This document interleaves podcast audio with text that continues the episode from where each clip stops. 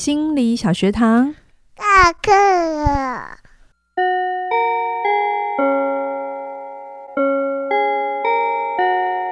每周五我们一起探索心理学的小知识。大家好，我是嘉玲。大家好，我是班长轩宁。Hello，我们今天回到了女女性主义治疗的第三集。我们这一集很特别。嗯，上一集嘉玲老师有爆料，我们会邀请我们的凯宇老师来一起跟我们聊聊，因为我们就不是男生，我们两个女生会聊得太开心。所以你今天坐在这边唯一的。男生 是因为有有一些东西跟东西不一样？我看你们先前的稿子上面一直很强调，因为我们没有鸡鸡，所以我今天来代表鸡鸡就对了。对，你拥有我们没有的。OK OK OK，好，好哦。呃，上一集我有说，我这一系列呢，我希望把重点放在意识、性别意识的觉醒跟性别意识的这个发现。哈，因为我真的觉得性别。是从我们落地的那一刻开始，它就开始影响着我们了。所以我觉得这一次呢，我刻意不想把重点放在治疗，我想要再拉得更。更平平易近人一点，就大家来谈谈，呃，我们生活当中跟性别有关的一些大大小小的事情。那今天呢，我就会负责代表女性的角度，然后凯宇不用怀疑，还代表我代表鸡鸡，男性的角度，代表鸡鸡的角度。我那这样子这样子压力很大呢，哈，我一个人很难。代表所有的男性，不过 某个角度的观点啦。对啊，对，平衡报道嘛。对对对。那轩宁代表有子宫的那一群，有使用子宫的那一群，就是妈妈群，就是妈妈群。对，好，那我想要先来聊一个，我觉得是每天每天大家都很容易遇到的，就是。空间上的性别，嗯，就是因因为我记得我在读，刚好就在读性别的这个意识的时候，我也在读那个毕恒达老师哦，很有名，嗯、很有名的台大城乡所吧。当时我念他的时候，他是啊，现在不知道在哪里哦。当年我们念他的时候啊，其实他对我们研究生最经典的著作，最后他有写。一本小书专门在讲到底要怎么写论文，对对对，怎么做研究，对，那书名我忘记了，但是一本小书薄薄的，拯救了我，但几乎是我们念研究所必读的，说不定现在还是，应该是，说不定哦，哈，那呃。那个毕恒达老师说过一句话，我真的觉得非常重要。他说：“空间即权力，你怎么使用空间，其实你就会看到权力的分配。”那举一个最常见的，大家应该有出去外面玩的时候上厕所的经验。我不晓得大家的经验是怎样。我自己是女生，我每次上厕所，特别是假日，女生的女厕前面的那个人龙，哈，就是非常的汹涌，就是会一路从那个。排队先排到门口这样子，嗯、然后还到了很很转弯这样子，对对。而且早些年那个厕所的比例是一致的，对对对，男生几间，女生就几间，对对对。后来后来好像大家开始意识到男女上厕所的速度不太一样，所以男好像就是一比二吧，是不是？我忘了有一个比例，嗯、好像是。但后来也有就是。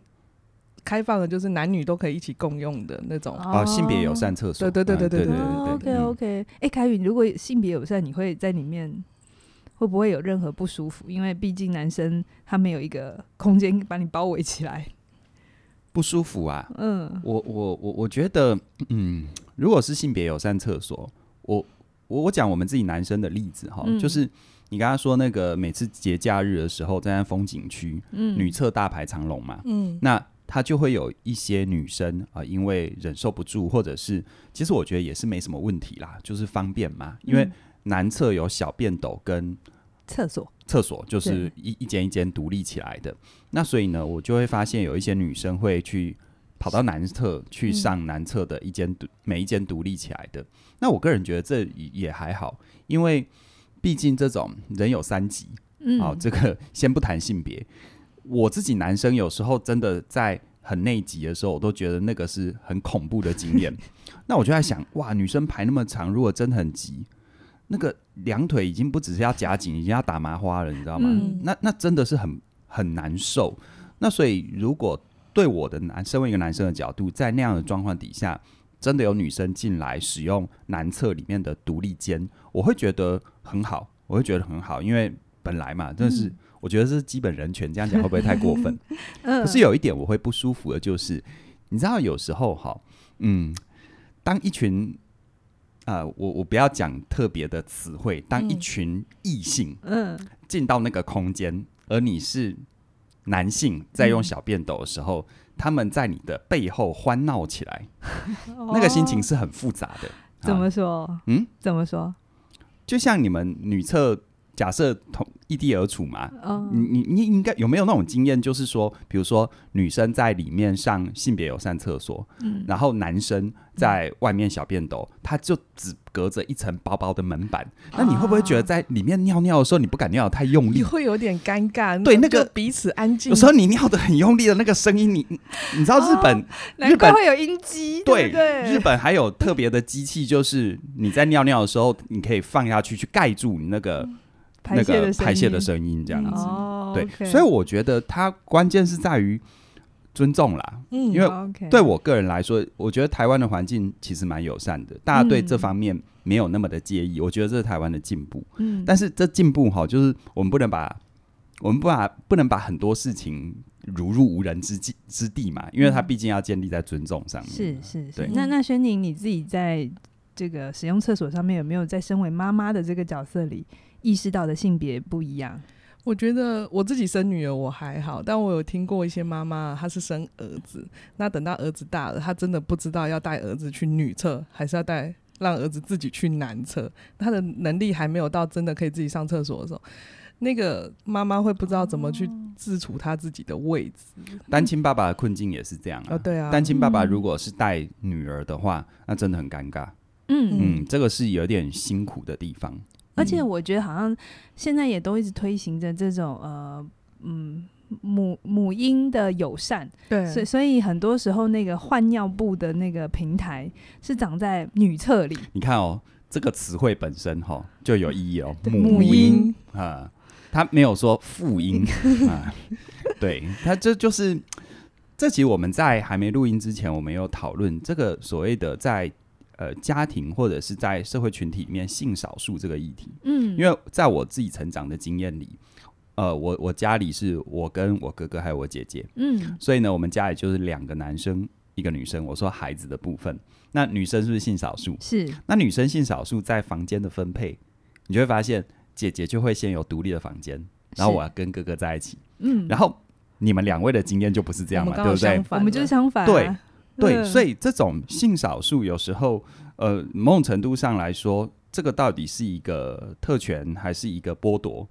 这真的有时候不好说。对，嗯、对他，他就是，我觉得大家就是提出来讨论，说有这个现象，嗯、但没有要去责怪谁。对对，对就是，嗯，可是我觉得有去意识这件事情也是好事，就是因为确实那个换尿布的平台常常都长在女厕里，嗯，所以就像我们刚刚凯宇讲的，单亲爸爸，或是他不是单亲爸爸，他就是愿意。呃，全职待在家里照顾小孩，他就变得很尴尬。哪怕只是一个节假日散尽一天的副副职副职，就是带自己的小孩子，嗯，啊，出去让妈妈放风一下。对对对对对对。对，这些其实也可能是妈妈们没有意识到，当你把孩子托给先生的时候，他出去会遇到的困境会跟你完全不一样。嗯嗯，对，对不对？这种感觉很像是我从摩托车变成开车的时候，那个路径是不同的时候，我在骑摩托车的时候不会知道 汽车会遇到什么困难。就人家说开车的时候都马在飙骂摩托车乱骑，嗯，然后骑摩托车的时候都马在飙骂车乱开。对啊，因为角度的不同。对，好，那再来，我也很想要来谈谈那个教养方式哦，我真的觉得这真的太太强烈了哦。比如说，在教养的过程里，我啦哈，我妈会希望女生就要温柔一点哈，她一直这样期待着，但一直我都没有做到。然后女生呃，可能要我们家还好，那个做家事是男女都会要做，可是，在有一些家庭里头，哎，男生是可以不用做家事的。好，到现在还是偶尔会听说这样的故事哈。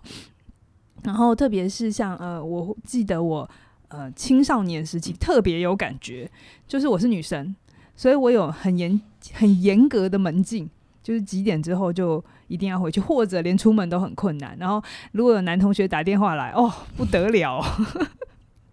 对，可是我怎么不得了？你妈妈会跟他聊天是不是？我，我爸爸会一直拷问他。哦、好，可是我哥哥完全没有嗯，同样的问题、欸，哎、嗯，他想出去就出去，他甚至要过夜，好像也没有什么太、嗯、太大的呃困难。是。然后我觉得这里面有一个东西是很有趣，就是男父母就一直跟你说你是女生，你会吃亏，所以那个那个在被教育的过程里，好像我要一直被灌输我是柔弱的，然后我很容易受伤。我觉得这是。我想父母是好意，我没有觉得他们是不好的。可是这个这个，哎，怎么会变成当我是女性的时候，我要经验到的事情是，我也会我要更比别人对安全的注意是更高的。另外一另外一面，我觉得就是男生难道就不会受伤吗？对，这是好问题。对对、嗯，其实男生因为一般一般，我自己是 X 世代的人嘛，哦，我四十五岁，呃，在我这一辈的共同的教被教养的经验，我觉得。还比较多的是停留在，就是说，男生比较，比如男儿有泪不轻弹、啊，哦，哦，或者是情感的表达上不能这么的直接，嗯，好，好像如果你情感表达上太直接，好像你就是不稳重，你就会变得不可靠，嗯、甚至于，呃，你你你你哭啊、呃，有时候就会被贴上一些不好的标签，什么娘娘腔啊等等的，所以这个在我们这一辈人的共同经验里面，就会造成。我们的情感流动从小就是被关闭的，是，是。也不被允许。但是我们最大的挫折就在于，你看哦，我们从小人家说先天不足嘛，嗯，可是等我们长大到可能比如说，呃，我们开始跟异性接触，适婚年龄，甚至于我们现在年纪可能是为人为人父、为人母，呃，为人父啦，男性的阶段的时候，又常常会被攻击，贴一个标签是呃钢铁直男啊，木头人啊。但如果你真的回回去建构这个脉络的话，你就会发现，其实我从小就没有被容许可以情感流动。嗯、我怎么可能突然有一天我成年了就会了、欸？哎，呃，我就会情感流动了，或我知道情感流动是怎么回事。甚至有时候那个潜意识是情感流动是会被批评的，是是是、嗯，然后就会变得很尴尬的是，我们跟可能同样年纪阶段的女生，然后呃，这个我们常常就会被。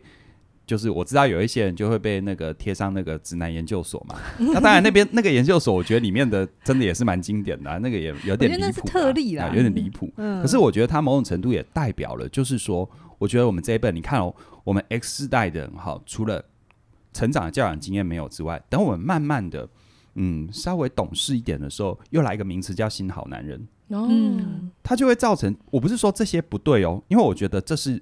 一个进步，只是我说，当我们置身其中的时候，嗯、那个适应上的辛苦，是。我觉得比较少人在谈这一块。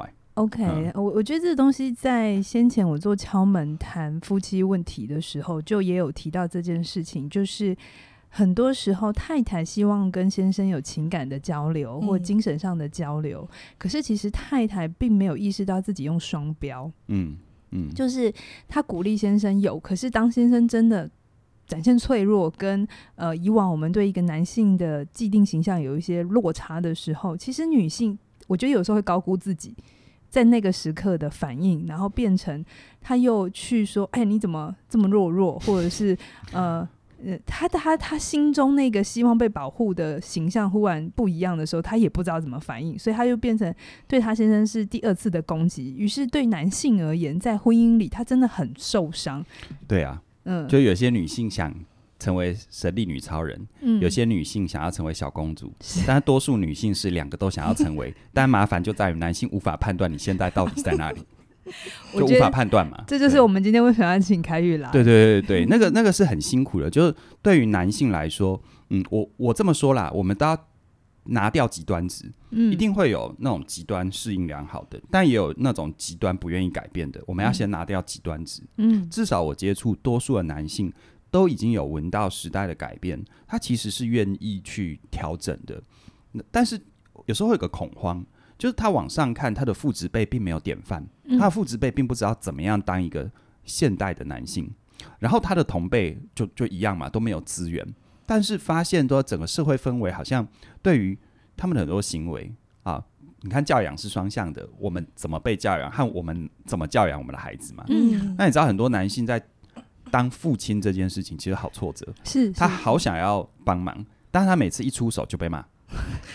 这个这个你说说，对，就是他一出手我就说你怎么可以没有多想那一步？你怎么样？你怎么样？那个当下的意思我。会妈妈都是只会喂小孩，那个是第一出发点，会忘记事实上男生他需要时间学习。对、哦、对，OK，对，那你要怎么提醒你自己不要不要骂他？要深呼吸，要真的很大的深呼吸，然后一次一次要去练习自己，让自己容许那个他慢慢试或错误，只要小孩没有太大的意外。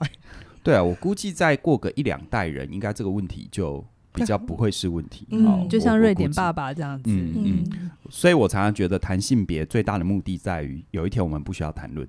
对，而且我一直觉得性别如果只有一方赢，那就是两方都输。嗯，对对，从来都不是谁要赢。对，因为它成为一个大家都已经可以运作良好的规则，而且没有人在这里面被剥夺的话，那我们自然就不用讨论。就像夏夏天，呃，女生穿短一点的裤子出去，没有人会讨论这件事啊。可是你知道很荒谬，二十年、三十年前，它会是一个上报纸的一个社会事件呢、欸。对、嗯、对，如果你从六七十年的报纸来讲的话，就会说，对，你会觉得、嗯、你会觉得很荒谬嘛？对对、啊、对，好，那我们接下来我想要聊一个可能大家会更有兴趣的，叫做关于性别上的爱情观。嗯，这个东西啊，我不知道现在，可是在我那个。我还在谈纯纯还是纯纯的恋爱的时候，纯纯的爱。我那个年，我是很后来才意识到这件事情。我出门的时候，哎、欸，还真的很希望男生来接送，嗯，然后可能出去男生会 cover 你，嗯，好，甚至在呃请客上面大方一点，嗯嗯嗯、就会有一种哎、欸，好像期待男生会有这样的行为动作，而男生也。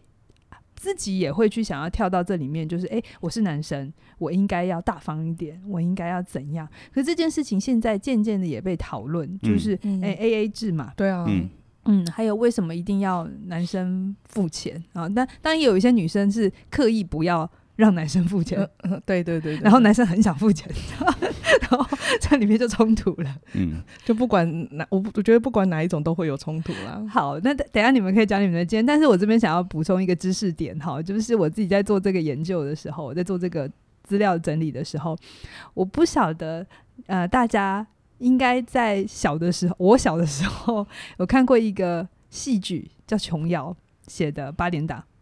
那不是一个戏剧，是一系列戏剧，各什么花系列啊，什么什么。花系列不是他写的啦。哦，花系列不是啊，是那个什么《还珠格格》是最近的嘛，然后还有什么烟雨最近的都最近的都很远了，在水一方，对之类的。好了，够了，够了，够了，够了。这种记忆力很好，凸显了某些不愿意承认的事实。然后，然后啊，在那个年代的女主角哦，女主角通常都是。柔柔弱弱、楚楚可怜的，然后很很就是等着男主角来照顾跟拯救，然后男主角刚好都会是一个又帅又体面又有 钱又有钱，然后通常是员外的儿子，马文才哦，就都会刚好这样子配合啦。对，然后就一定要那个爱情故事是曲折的，然后被被呃不被允许，对对对对对对对。然后啊，所以他就影响了一世一代人，真的是一代人的爱情观，就是好像在里面，在婚呃，在在情感里面，女性应该要做什么啊，男性应该怎样？然后就刚好我看到了一个资料，我真的觉得太有趣哈。那个资料是说，大家知道吗？就是。琼瑶阿姨的这个小说开始红起来的那个年代，刚好就是民国哎、嗯，西元一九七零左右开始。嗯、然后一九七零呢，台湾这个环境发生什么事呢？台湾就开始进入了呃进出口加工的工业。呃，算是一个那个亚洲四小龙开始。对对对对对对对。对然后呢，这个东西造成什么呢？就是呃，城市需要大量的人力，好，然后这个时候呢，有很多很多女性，啊，特别是可能那个年代也不需要读书读太高，可能国小毕业或顶多念到国中，然后就往城市里去集中，然后去当生就当作业员或者是女工。嗯。然后大家知道以前的那个。工作的形态不像现在那么的舒服哈，可能他们一天要工作十二个小时，然后礼拜六日也不一定有所谓的呃放假日，放假日，所以他们的晚上很苦闷。然后那个年代呢，电视又不是一个普及化的，只有三台哦。对，然后对，又选择又很少，所以呢，他们就会去读小说，好，所谓的言情小说。所以琼瑶的这个崛起刚好就跟着台湾发展是在一起的，然后需要一个娱乐的出口，然后这这些女性们因为就是太无聊了，所以就会需要去读这些呃小说来让自己觉得好一点，然后就形塑了一大群人。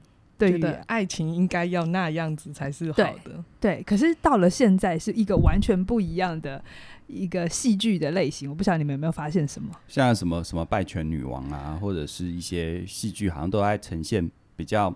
现在反而是那种什么大女主的这种戏剧会比较、嗯、比较吃香。就是就是以女生啊，嗯、最近那个金哎、欸、金马。那个华灯初上嘛，对对对对，然后四楼的天堂嘛，《熟女养成记》都是以女主角为主角的，对主主要叙述，而且是锁定在女主角的成长，对。对啊，和女主角的力量，嗯，对啊，很不一样哈，对啊，就是会跟过往就是琼琼琼瑶的完全是翻转，而且是更意识女生，嗯，应该要好像要活出个什么样子这样子，嗯，哎，那你。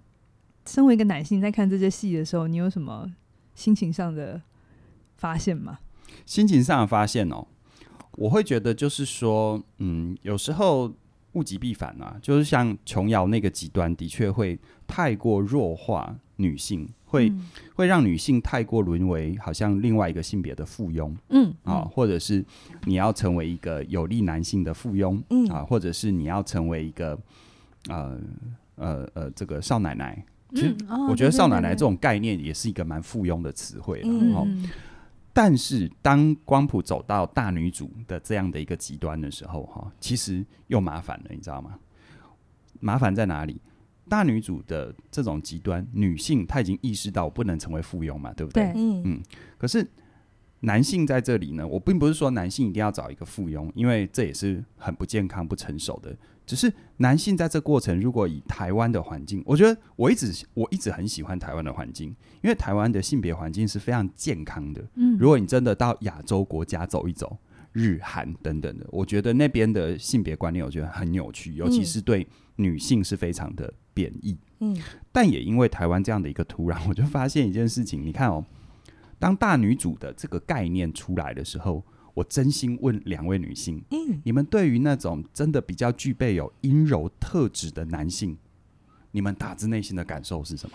或你们不要说你们自己，你们你们觉得多数人打自内心的感受是什么？就是如果我的伴侣他是阴柔特质吗？嗯，嗯，我有的时候可能第一时间会觉得你喜欢的是女生还是男生？我我不晓得这样是不是一种偏见呢？嗯，对，这这。对，希望不要来赞我。就是第一时间会觉得，哎，好像这里面真的还是有一些刻板印象在。对对对对，我会说这个其实是男生阴柔特质的双杀，你知道吗？我们在很多时候又被期待，有没有一下子时空错字嘛？被期待你是要有肩膀的，你是要有担当的，你是要有承担的。嗯。但我们在很多时候也被期待你是要有阴柔特质，也要能够承接的。哦。就是双杀了，你知道吗？嗯嗯。那。我说，我说，我说，或许下两代人可能 OK，因为他们有这样的环境跟养分，是，是他们是这样长大的，是。但我们这一代人，我 X 世代或下下一个世代 Y 世代的人，还没有那个养分，所以有时候其实是是蛮辛苦的，哦、就是就是我真的表现出阴柔特质，其实我的伴侣不一定买单，但是我，嗯、但是但是我在很多时候却又被嫌弃，好像我。太硬，对对，接不住这样子。我我想到一件事情啊，可能现在女性的一个理想典型，就会很像戏剧里的欧巴啊，或是那些男性，既可以该承担的时候承担，然后该温柔说浪漫话的时候又可以。可是我也想要告诉大家，那些全部真的都是编剧写出来的。对，这有时候我就开玩笑讲哈，就是呃，我不怕规则，我不怕限制。我只怕你那规则跟限制，你那条线哈是漂移的，就跟教养啊什么都一样嘛，对不对？我说，其实你你看，轩宁身为母亲，其实教养你说开明的或者是严格的都好，我觉得都可以，都可以养出很健康的孩子。但怕的是你那个标准是漂移的，你的孩子不知道你什么时候在哪里，真的会很辛苦。不管我觉得，不管小孩或者是当。当事者都会是挫折的。OK，好，这边呢，我就顺带的接到下一个我们要讨论的主题。然后这边呢，这个资料呢真的是太有趣。我我查到的时候，我真的觉得哇，打破我的想象。我们刚才谈到了婚姻或者是爱情嘛，嗯，那跟爱情相关的一个东西叫做要不要成家立业，对对不对？那成家立业呢，就会跟着人口的政策或人口数量有影响，还有家户数。家户数就是指就是一个家里面有几户。哦，就叫几个人吧？哎、啊，几人？家户的数量好，没关系啊，反正就这样。好，我来讲几个数字。应该说一户里面它的人口结构是如何？你要讲的是不是这个？好了，好，一个家里面有几户？好，我这边查查查到的是性别平等教育季刊。好，嗯、然后呢，他在说，呃，我查到一篇资料，他说，我们台湾到了二零四二年的时候，我们平均每一户的人数会低于两个人啊，就是一个，人就是比如说你去户政事务所登记有没有啊？你家这个门牌号码底下有几个人？好、嗯嗯嗯哦，这就是在调查这个。嗯，然后他说到了二零四二会低于两个人，这代表着很多人不结婚了。对，我等一下告诉你们更确切的数字。嗯、然后家户数，我先讲这个减少会有什么影响，意意味着家庭的支持力量会减少。嗯，所以当家庭有一些风险的时候，比如说你生病的时候啊，嗯，然后你比如说像你现在带小孩，有没有我需要资源资源的时候就没有啊？嗯、对，然后还有风贫穷的风险也会增加。嗯，那这个就会造成呃市场会需要有一些因应的机制或政府哈。那我这边告诉大家几个。数字哈，在从二零二零二零二零年的这个人口指标啊，呃，家户数最多的第一名呢，还是核心家庭，大概有两百九十一万人户。哈，呃，核心家庭是什么？就是就是爸爸妈妈带小孩，小孩有一个、两个、三个都可以，就就叫核心家庭。嗯，然后第二名呢，你们要知道是什么吗？第二名的家户数类型是家庭组织类型是夫妻。总共有一百七十八个人，就是只有夫妻两个人。一百七十八个人，哎，一百七十八万，对不起，一百七十八万。哈，那这个呢？我再想一下，哎，为什么第二第二个就是夫妻？有可能就是刚结婚还没生小孩。如果他有生，他就会往核心家庭移动。嗯、那如果他没有生呢？就是顶客族。好，嗯、这是所以现在大家就是结了不结了不生也是蛮常见的。然后大家知道吗？第三名，第三种家庭组织呢，其实就是。单人，嗯，单人。有一百二十六万人户，一百二十六万户，单位对你来说很辛苦哈，对，非常辛苦，嗯，对，所以这真的是越来越趋势是越来越，就是不像过我们的上一辈，就是很多很多，然后就是要热闹，对不对？对对对，一家里面有七八个之类的，对对对对。但是大家大家不要太太太难过啊！第四名就是三代同堂，大概有一百零八万户。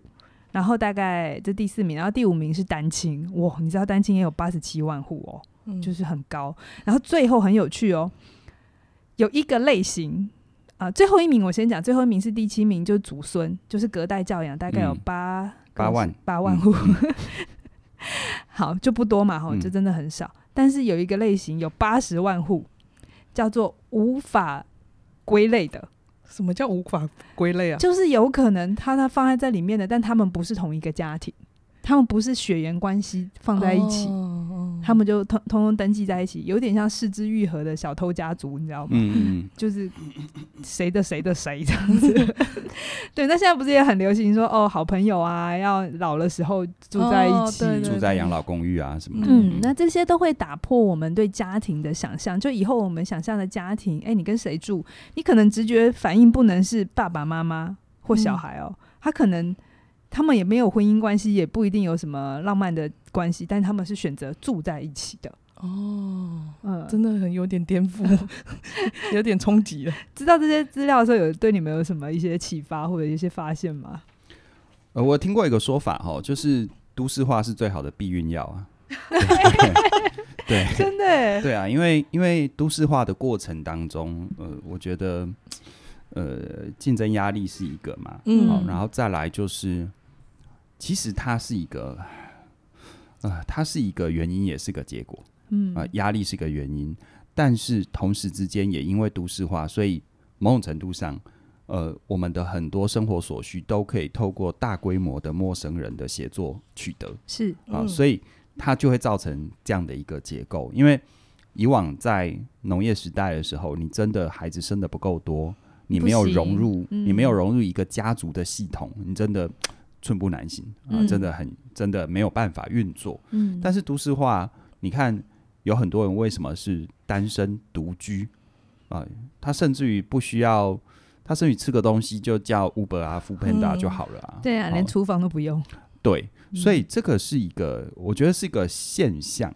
我不太想要太快的觉得它好或不好，这样又那样的好或不好。我觉得它背后一个关键就是，我每次在谈到性别，我都会觉得，我们首先要成为一个完整的人，我们才是研究说我如何当好一个男人跟女人。我觉得这个是顺序顺。我觉得这个顺序不要搞错，嗯，因为，因为，因为，其实你也可以看到很多很多的说法。有些人，你看，像那个日本，有很多是，嗯呃、那叫什么族婚吗？就是，哦，就是可能年纪大了之后，然后他呃先生退休，选择离婚，对，选择离婚。嗯、那那你要怎么说？这个是？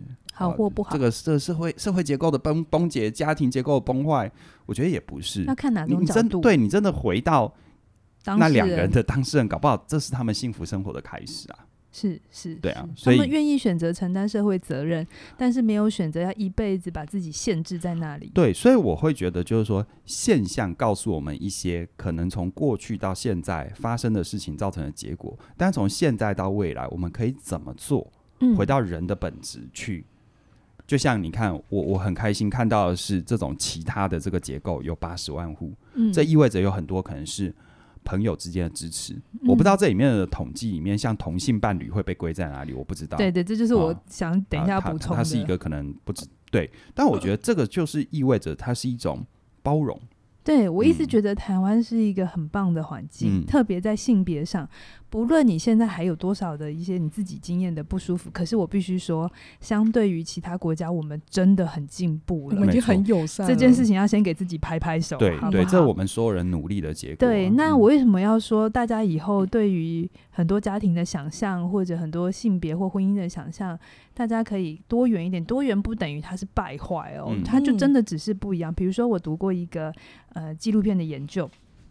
他就是去观察，因为我们以往都会觉得照顾小孩是。我可以插话吗？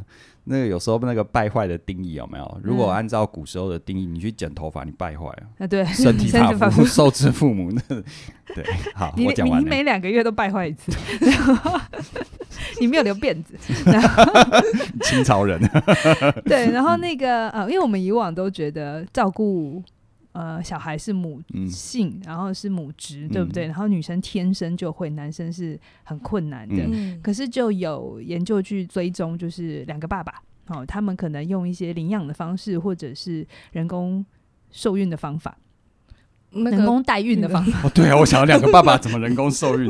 现在科技有到那里吗？你看现在名词好多，对，代孕的方法啊。总之呢，小孩就带回家了嘛，他自己养。然后呢，哎，研究发现哦，真的做科学研究发现哦，就是那个，因为两个人还是会有一个比较是主要照顾者，嗯，哦，就就是可能他们也有他们的分工，只是他不再用性别分工，好吧？他们就两个自己悄悄哎哈。然后那个比较负责主要照顾者的爸爸，他的大脑。会因为他照顾小孩的时间越长，他在关于抚育那一块的呃容量会变大，嗯，就是他也会变得跟妈妈一样，跟女性一样，小孩半夜哭啊，他不会当木头，他不会踢不行，他会瞬间跳起来，对，他也是可以做到的。然后这个研究去说，其实所有东西都是刺激与训练，对，长出母亲雷达了，嗯，对对对，这东西就是新的训现象来，就只是告诉我们新的。对啊，东西长出来而已。对，我们要更多的包容嘛。对对对，好，那最后我们再花一点点时间，我们来谈谈一些我们民俗上面哦，每年都会有过的一些。每次到过年，哎，这一集播出的时候也快要过年了，对不对？十二月，十二月，呃，十二月中了。对对对对对对。然后大家也会在这里有一些性别上面的一些拉扯，比如说 我身为女儿。呃，就是那个过年的时候，好像初二以前不能回家，对，初二才能回娘家。然后如果除夕夜回家，什么一辈子就是会那个影响娘家的人、啊，对对，好像就是你就是要吃娘家什么什么对，对，对，这件事我很感谢我妈，她从来没有管过我这件事。我很早就跟他说，因因对，因为一些原因，反正我们除我们除夕就可以回家。然后我妈就说：“你来呀，你在吃饭。”我妈会，我妈是很喜欢大家一起回家吃饭。她是希望三代同堂的那一种户数。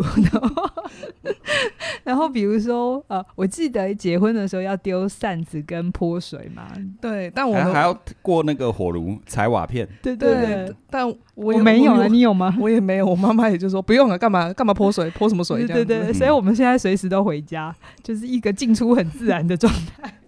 但这里面都会看到很多仪式，事实上会。就是对女生来讲，她事实上是很不友善的。嗯嗯嗯，对对，这这每次那种过年的婆媳问题都很常听见嘛，会瞬间爆发。就有些很多人都想要值班，都不想回家这样子。婆媳之间就年夜饭这件事情也可以吵非常吵很久。其实、欸、男性在这里面也也很尴尬跟困难，对不对？我觉得男性的尴尬是在于有几种了哈。我遇过有一种是他他他不想处理。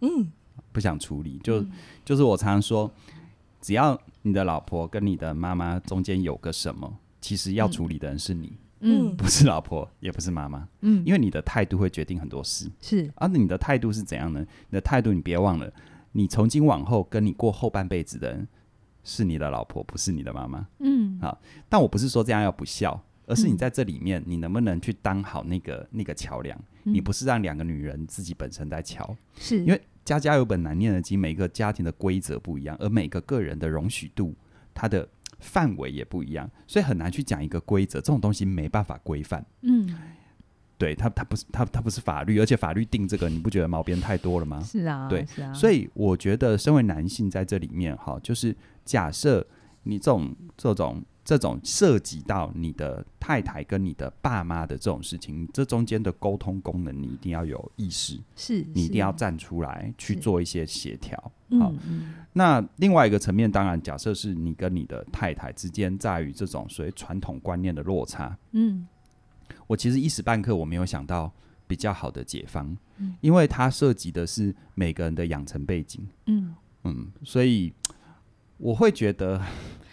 我我我的经验啊、嗯，因为有的时候有些女性学员也会跟我来讨论，就关于快要过年了，她压力好大这样子、嗯。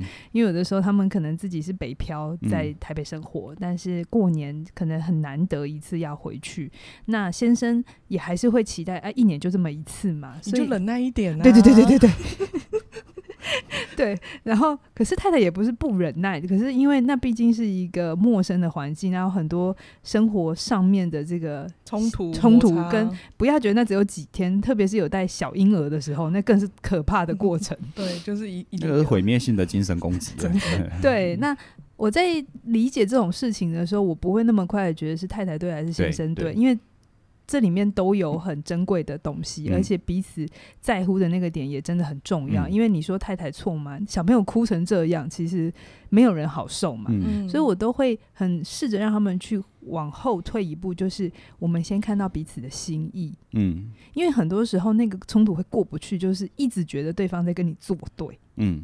就一直觉得你没有办法懂我啊、嗯，太太也这么觉得，先生，先生也觉得我已经平常够让你了，我也没有让你要常常回去，你为什么连过个年都没有办法？嗯、我觉得这里面有太多彼此的需要，而那个东西是心意要被接住的。然后当这个心意彼此能够确认到，是的，我真的把你在乎的我有放在心里，而你在乎的我也记得，然后我们再来协调怎么办？对，不然我看到很多夫妻在这里真的会卡住，然后吵一些没有营养的架，这样子，嗯，会变成会翻翻旧账，无限回圈，吵到后面都只是在吵事情，嗯，然后明年再来一遍，对对 对，然后只想赢这样子。好，所以我们今天真的聊了很多关于性别在生活或生命层面上的一些。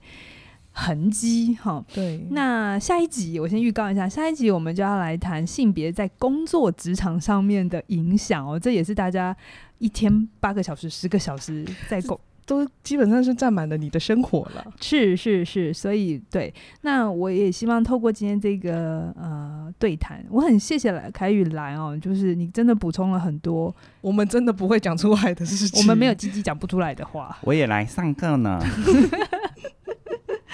对，好，那我我记我真的是想告诉大家，谈性别不是要去打倒父权或打倒女权，因为去打倒谁都没有什么意义，应该是去创造对对谈，然后理解。这样子好，那最后呢，我们也是工商服务一下哦。你听到的这个时间点呢、啊，真的是太好了，是我们凯宇老师，我们直接把他请到我们节目里面，为你介绍活出有选择的自由人生。凯宇老师，你要帮帮帮我们说说这门课对大家的帮助是什么？我们生活当中哈都会遇到很多人很多事，呃，这些人跟这些事呢，我们在每个人的主观世界都会有各自不同的解释。嗯，那有一些人就很粗略的会把他觉得这是好事，这是坏事。可是你会发现，为什么有一些人他似乎他不管碰到任何事情，他都他可他很有可能把一手烂牌打好。但是有时候我们在自己的主观世界，可能一手普通的牌或一手好牌，但却不知道为什么越来越走向自己不想要的地方。嗯，那这里面我觉得它很重要的关键就在于我们对于眼前的现象，我们眼前的遭遇，我们怎么去。解释它，但是有时候谈这种想法跟信念，一般人会觉得很抽象。嗯，在我这么多年的经验这样下，我发现有什么方法可以让大家一方面更了解自己的思考是怎么样去引导自己的行为和结果，而二方面又是一个可操作的。嗯，所以呢，我设计这一门课，活出有选择自由人生，这个课名叫做目的。嗯，就是我们活出有选择自由人生。可是他达到这个目的的必要条件是什么？不是控制运气，那叫上帝在做的事。嗯，而是我们能够去有意识的调整自己的信念，从调整我们自己外在的语言啊，内在的语言，我们怎么说一件事？嗯，就像我们谈性别，我们一直谈，其实我们并不是要树立一个敌人。嗯，我们并不是要去揪出谁是压迫者，谁是受害者。我们是要建立在了解的基础底下去做对话。嗯，好，那。这样的一个诠释的角度，它就会当我们看待无论我们本身是既得利益者，还是我们是一个被剥夺者的时候，我们会相对的比较公允。是这份公允就会产生接纳跟包容，而必要展现力量的时候，也不是用来去压榨跟欺凌。是回到我们的人生，其实也是一样。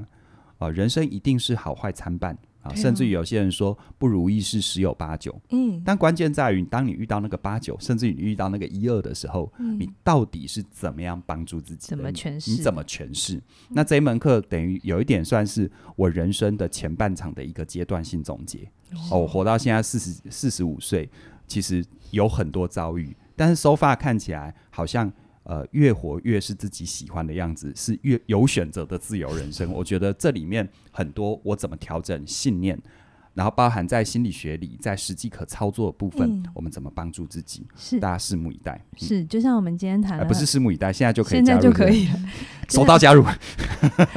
就就像今天谈到很多关于性别的觉察或意识，其实它也都是一种信念。对，你怎么看待性别？其实那里面都是有很多的信念。如果今天这一集可以让你对于性别的观点更松动、更有弹性，哎，说不定你的人际关系就会好很多哦。哈，嗯、好。那哎，我还要再加码，这、嗯、除了活出有选择的自由人生以外，我们这次的很特别、很特别的新的创举，就是你买凯宇老师的课，我们会送你嘉玲老师的课，就 是买一送一送嘉玲这样子。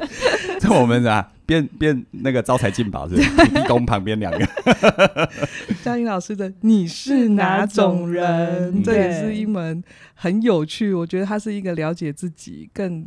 更让自己可以知道自己在哪里。啊，你可以先去做完你是哪种人的测验之后，然后再回去看一下你的信念，这样子。嗯、对，所以它内服外用都是很好的。没错，没错，没错。那我们的早鸟价二二一九就是二二九九，二二九九。哦，哦二二九九，你帮大家付八十块，很好。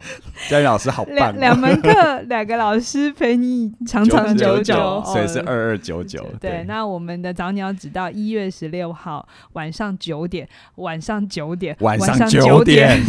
不要到那时候，我们就是现在这个时候早鸟优惠，听到就去买啦。你有想要加入，麻烦马上加入。学习能够越早对你来说越好，不要每次都压线，拜托。这感觉我们三个好焦虑哦。我是替大家紧张。对对对，我们不断的呼吁大家，就是你听到的当下就放先先放下三分钟就好，你就可以完成购买了。是是是好的，我们这一集就聊到这边喽，谢谢你的收听，拜拜。